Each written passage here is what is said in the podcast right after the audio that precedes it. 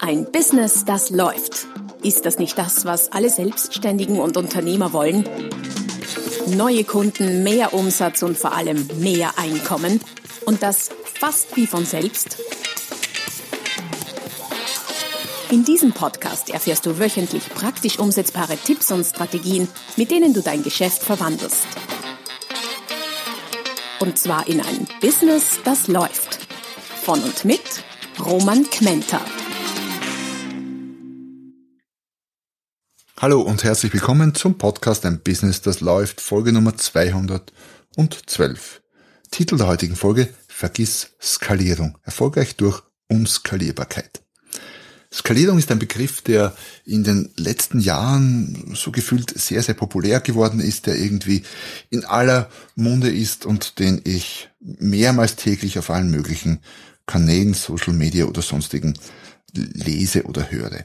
Und er wird so gefühlsmäßig generell verwendet für Wachstum, was ja so nicht ganz stimmt. Daher möchte ich erstens äh, mich dem Begriff Skalierung widmen, um zu schauen, was steckt tatsächlich dahinter und zweitens aufzeigen, dass das nicht die einzige Möglichkeit ist, wie du dein Business vorantreiben kannst, nämlich es gibt auch genau die Gegenstrategie, nämlich erfolgreich zu sein, indem du ganz bewusst auf Dinge setzt, die nicht skalierbar sind. Und welche das sind und wie das geht, erfährst du in der heutigen Folge.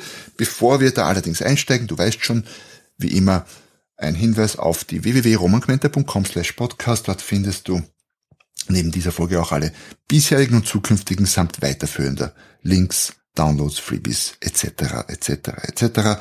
Schau vorbei, es zahlt sich aus.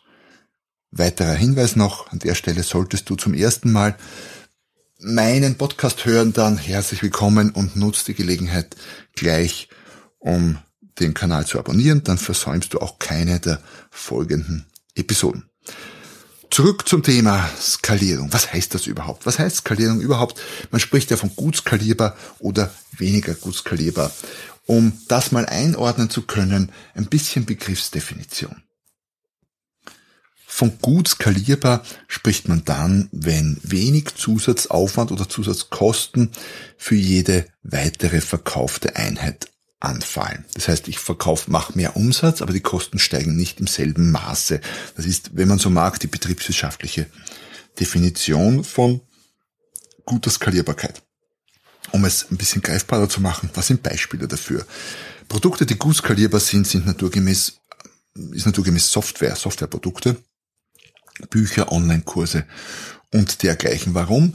Software wird einmal programmiert und jede zusätzliche Lizenz, die ich ausliefere, heutzutage ja offline, ich muss ja nicht mal mehr äh, irgendwelche CDs brennen oder dergleichen, äh, kostet im Endeffekt so gut wie kein Geld. Bücher auch sehr gut skalierbar, entweder weil ohnehin als digitales Buch, als, als Kindle oder E-Book in einem anderen Format aber heißt, bei Printbüchern funktioniert das hochgradig automatisiert und lässt sich sehr, sehr gut skalieren. Man muss einfach nur mehr davon drucken.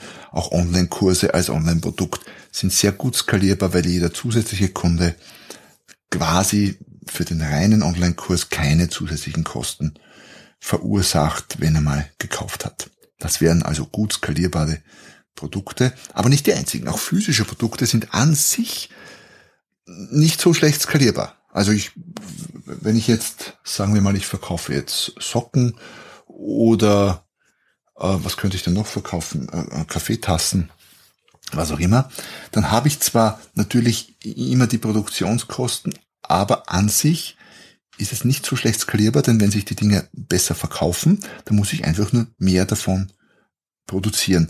Und vorausgesetzt, die Produktionsanlagen sind äh, leistungsfähig genug, dann geht das mit relativ wenig Aufwand. Natürlich stoße ich irgendwann an Grenzen, ich brauche dann eine neue Produktionsanlage etc. etc. Aber ist ganz gut skalierbar.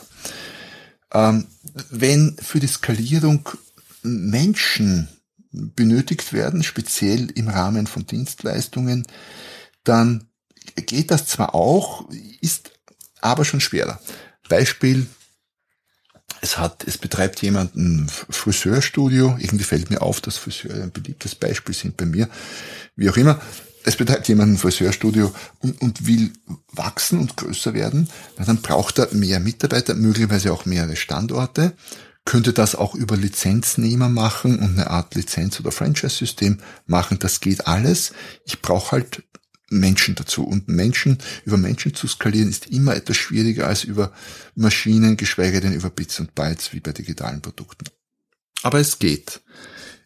Skalierung ist auch möglich über die Größe der Projekte oder größere Projekte. Das geht nicht in allen Branchen gleichermaßen gut, aber als Beispiel in, äh, in der Baubranche, wenn es um Wohnbauten zum Beispiel geht, funktioniert das sehr gut. Ein Projekt für, ich sag mal, vier Wohneinheiten, das gebaut wird, zu managen, ist nicht so viel weniger Aufwand wie eines zu managen für 40 Wohneinheiten. Natürlich gibt es einen Unterschied und vielleicht ist der Aufwand auch, ich sag mal, doppelt so groß oder dreifach so groß, aber nicht zehnmal so groß. Das heißt, über größere Projekte ist Skalierung durchaus auch möglich. Das geht auch in anderen Bereichen der Dienstleistung, wie zum Beispiel in meinem Bereich, wo es um, um Veranstaltungen geht, um, um Seminare und dergleichen. Man kann natürlich von Einzel auf Gruppe skalieren und von Gruppe auf Großgruppe. Der Aufwand für 100 Leute im Saal ist nicht zehnmal so groß wie einer für 10 Leute im Saal. Also so gesehen ist alles Mögliche skalierbar, aber nicht alles gleich gut skalierbar. Als Gegenbeispiel, was ist wirklich schlecht skalierbar oder ganz schwach skalierbar? Immer dann, wenn der Aufwand für jede weitere verkaufte Einheit sehr groß wird, vielleicht sogar in Einzelfällen überdimensional groß. Das heißt, der Aufwand könnte sogar zunehmen mit jeder verkauften Einheit. Überall dort, wo Zeit gegen Geld getauscht wird, also klassisch im Coaching, in der Therapie, in der, ja, in der Fotografie, bei der Massage, äh, beim Friseur und so weiter und so fort. Überall dort ist, äh, ist es schwieriger und überall dort, vor allem, wo die Leistung sehr personenbezogen ist. Wenn es mir egal ist, bleiben wir bei dem Friseurbeispiel. Wenn es mir als Kunde egal ist, wer mir die Haare schneidet, dann ist es leichter skalierbar, wie wenn der Kunde auf einen ganz bestimmten Friseur oder ganz bestimmte Friseurin fokussiert ist, weil das halt der Star der Truppe ist, der Starfriseur.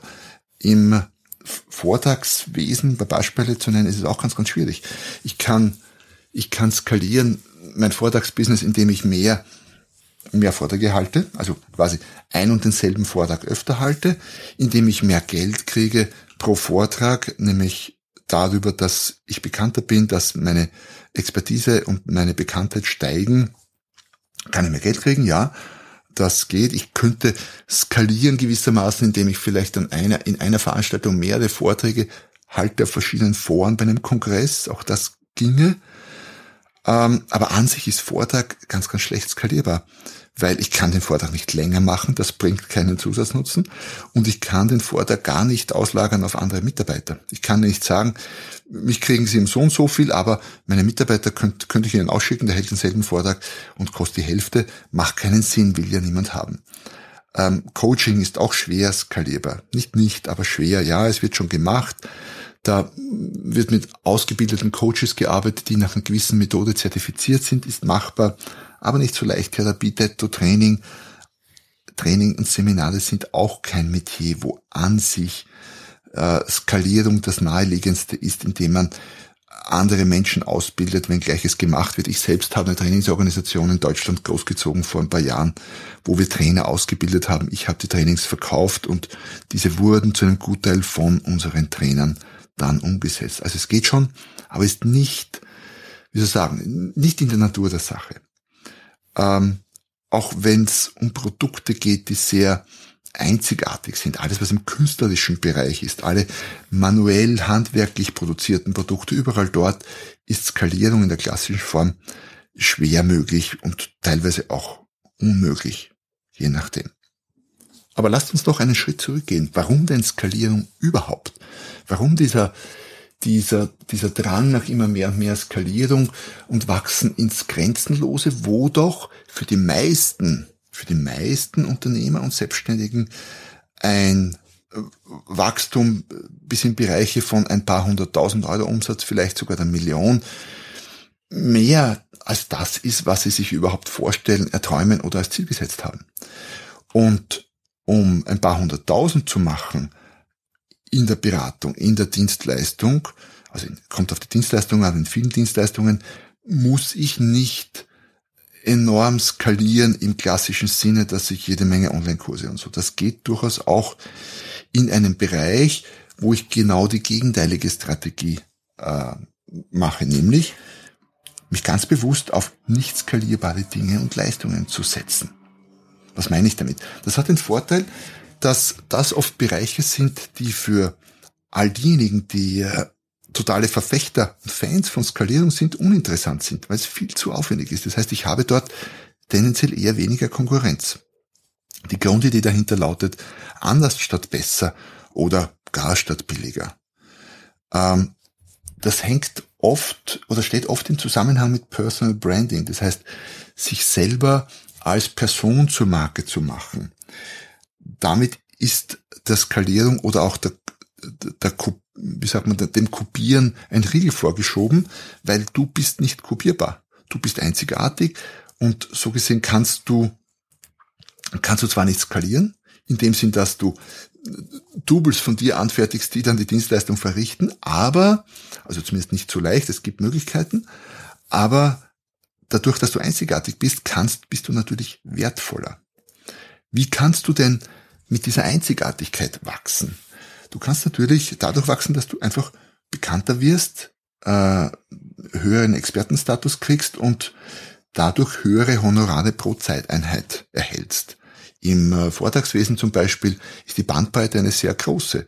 Von den von den, ich sag mal, Trainern, die nebenbei mal auch einen Vortrag halten, äh, das geht bei ein paar hundert Euro pro Vortrag los, äh, was noch nicht professionelles Vortragswesen ist, über professionelle Redner und Vortragende, die ein paar tausend Euro kriegen, zwei, drei, vier, fünftausend, sechstausend, bis hin zu den richtig großen Personal Brands, die dann jenseits der zehntausend, jenseits der fünfzigtausend, jenseits der hunderttausend für einen Vortrag kriegen. Also es lässt sich auch quasi mit unskalierbaren Dingen durchaus skalieren, indem ich sozusagen Verknappung vorantreibe und das Einzige, was ich zu verkaufen habe, halt begehrenswerter und größer mache. Auch im Marketing lassen sich äh, Dinge, so komisch es klingt, quasi skalieren, indem ich äh, auf unskalierbare Dinge setze. Zum Beispiel Werbung ist, bezahlte Werbung ist relativ gut skalierbar. Wenn ich mal den Dreh draußen habe, wie es funktioniert, dann könnte ich ja mehr Budget reinbuttern. Ist ja auch das, was gerne gemacht wird quasi. Setz eine, eine Facebook-Werbung so auf, dass du oben einen Euro reinwirfst und unten zwei Euro rauskommen. Wenn dir das gelingt, macht es natürlich Sinn, oben dann äh, statt einem nicht, nicht 10, sondern am besten 1000 oder 10.000 oder 100.000 Euro reinzuwerfen. Wenn unten immer das Doppelte rauskommt, ist das ja gut. Wenngleich ich weiß, dass diese Form der Skalierung auch nicht immer so leicht möglich ist. Aber das mal am Rande. Ich kann aber auch ganz bewusst auf nicht skalierbare Methoden auch in der Kundenansprache setzen. Da ist ganz klassisch oder schwer skalierbar, das ist ganz klassisch die, die Direktakquise, die Kaltansprache per Telefon oder auch die Direktansprache auf Social Media die lässt sich schwer automatisieren, wenn ich sie gut machen will. Da muss ich mich, was die wenigsten machen, da muss ich mich ein bisschen mit meiner Zielperson beschäftigen. Ähm, ich werde, wenn man es übertreibt, kommen dann so Sachen raus, die mir ständig passieren. Ich werde in aller Regelmäßigkeit von Menschen auf äh, Social Media angeschrieben, die mir äh, Fitness und, und Abnehmen verkaufen wollen. Und wenn man mich kennt, wenn ich etwas nicht brauche, dann ist es Abnehmen.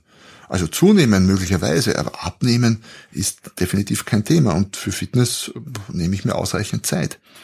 Und das könnte man herausfinden, indem man sich vorab ein bisschen mit der Person beschäftigt. Das heißt, wir müssen wieder, für diese Strategie müssen wir wieder weggehen von diesen äh, mehr Masse statt, oder genau, mehr Masse statt Klasse und hin zu ganz bewusst individueller Ansprache und viel Klasse und wenig Masse. Äh, weil wenn ich meine Zeit, wenn meine Zeit ohnehin ein, beschränktes Gut ist und ich nicht mehr als 10, 12, 14, 15 Stunden am Tag arbeiten kann und will oder mich verbuchen kann, dann brauche ich ja auch keine Hunderte oder Tausende Kunde. Dann reichen ja auch ein paar wenige. Das heißt, ich mache das, was ist wertvoller, dann muss ich auch nicht mit wahnsinnig skalierbaren Akquisemethoden daran sondern kann ganz bewusst äh, das skalieren, unter Anführungszeichen, oder mit dem skalieren, was eigentlich nicht skalierbar ist. Das hängt natürlich auch, oder das geht auch in die Richtung mit, mit Interaktion mit potenziellen Zielkunden, mit dem Netzwerk auf Social Media, mit Kommentaren, mit, äh, mit Direktnachrichten. Und wenn dann, wenn das mal gut klappt und bis dahin kann jeder Selbstständige schon mal, vor allem im Bereich Beratung und Expertentum, äh, wo es um Vorträge, um Trainings, um, um Einzelberatung, ums Coaching, um Coachings geht, so weit äh, sein Umsatzwachstum vorantreiben, dass er ein sehr, sehr schönes Leben davon führen kann. Also bis in den Bereich von ein paar hunderttausend Euro geht das so durchaus. Und dann kannst du ja immer noch hergehen und in einer zweiten Phase, wenn die Bekanntheit hoch ist, dann ein paar skalierbare, aber nicht so leicht kopierbare Produkte hinzufügen. Meine Bücher zum Beispiel sind so etwas. Bücher sind ganz gut skalierbar, aber auch nicht leicht kopierbar in dem Sinn, weil meine Leser, denke ich zumindest, die Bücher ja nicht nur kaufen wegen des Inhalts, schon auch klar, sondern auch, weil ich als Experte dahinter stehe. Wenn der XY Mr. Mrs. Unbekannt dasselbe Buch schreibt, bin ich überzeugt, würde es sich nicht so gut verkaufen, als wenn ich es schreibe, wo ich schon über lange Jahre hinweg ähm, Beziehung und Kontakt zu meiner Zielgruppe aufgebaut habe. Das heißt, zusammengefasst könnte man sagen, ähm, es muss nicht immer die Skalierung als Strategie sein. Alles digitalisieren und nur auf Masse zu machen. Es kann genau das Gegenteil für dich ein sehr sinnvoller Weg sein, vor allem wenn du deine Zeit verkaufst, vor allem wenn du dich selbst in den Vordergrund stellen willst, geht das andere auch ganz gut. Statt immer mehr zu produzieren, verlange mehr oder schau, dass du mehr bekommst für das, was du produzierst. Ein durchaus sinnvoller Weg. Nein, damit machst du vielleicht keine 100 Millionen Umsatz im Jahr. Allerdings äh, ist für viele, die ich so kenne in dem Bereich Selbstständigkeit, Dienstleistungen etc., sind die 100.000 schon eine durchaus erstrebenswerte Hürde und für manche ein Traumziel. Und dahin oder darüber hinweg gelangst du ganz, ganz leicht ohne jegliche Art von dieser klassischen, manchmal auch übertriebenen Skalierung. Ich hoffe, ich konnte hier dir hier einen, einen Gedankenanstoß geben, um ein bisschen quer zu denken, ein bisschen in eine andere Richtung zu denken und dir das Leben möglicherweise auch leichter zu machen. Es muss eben nicht immer das sein, was alle tun. Du kannst mit der gegenteiligen Strategie durchaus sehr erfolgreich sein. Und dabei wünsche ich dir sehr, sehr viel Erfolg, viel Spaß beim Umsetzen. Wenn du Fragen hast oder Anmerkungen, Kommentare, schick mir eine Nachricht auf einem der Kanäle, wo wir beide zu finden sind. Hinterlass mir einen Kommentar auf einem Podcast. Das würde mich sehr freuen. Noch mehr freuen würde mich eine wohlmeinende Rezension. Und solltest du es noch nicht gemacht haben, abonniere den Kanal, dann versäumst du keine der nächsten Folgen, wenn es wieder heißt, ein Business, das läuft. Noch mehr Strategien, wie du dein Business auf das nächste Level bringen kannst, findest du unter romanquenter.com. Und beim nächsten Mal hier auf diesem Kanal, wenn es wieder heißt, ein Business, das läuft.